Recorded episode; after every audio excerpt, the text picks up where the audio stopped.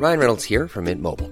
With the price of just about everything going up during inflation, we thought we'd bring our prices down. So to help us, we brought in a reverse auctioneer, which is apparently a thing. Mint Mobile unlimited premium wireless. Ready to get 30, 30, bit to get 30, bit to get 20, 20, 20, bit to get 20, 20, bit to get 15, 15, 15, 15 just 15 bucks a month. So, Give it a try at mintmobile.com slash switch. $45 upfront for three months plus taxes and fees. Promo for new customers for limited time. Unlimited more than 40 gigabytes per month. Slows. Full terms at mintmobile.com.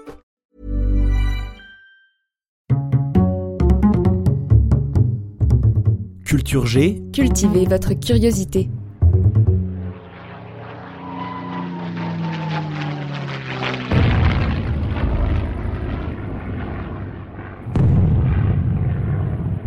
L'histoire d'aujourd'hui commence en mai 1940.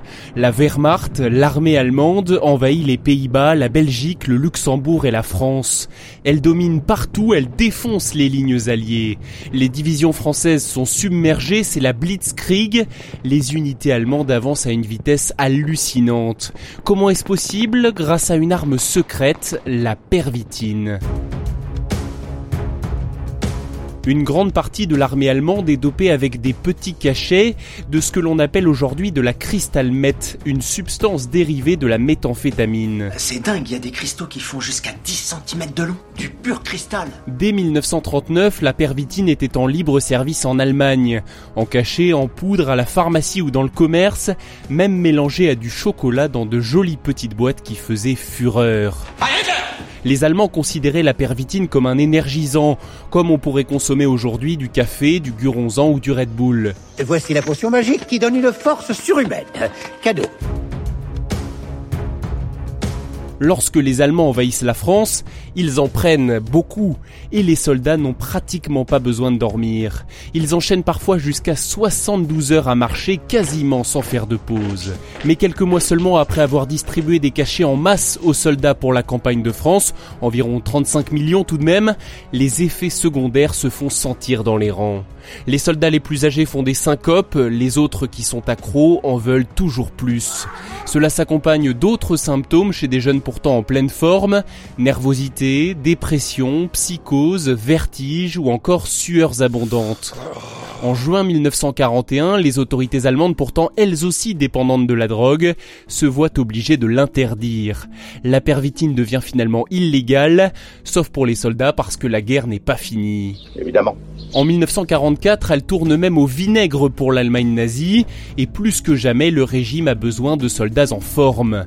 La pervitine n'étant plus assez efficace, il lance un programme pour trouver une pilule plus puissante.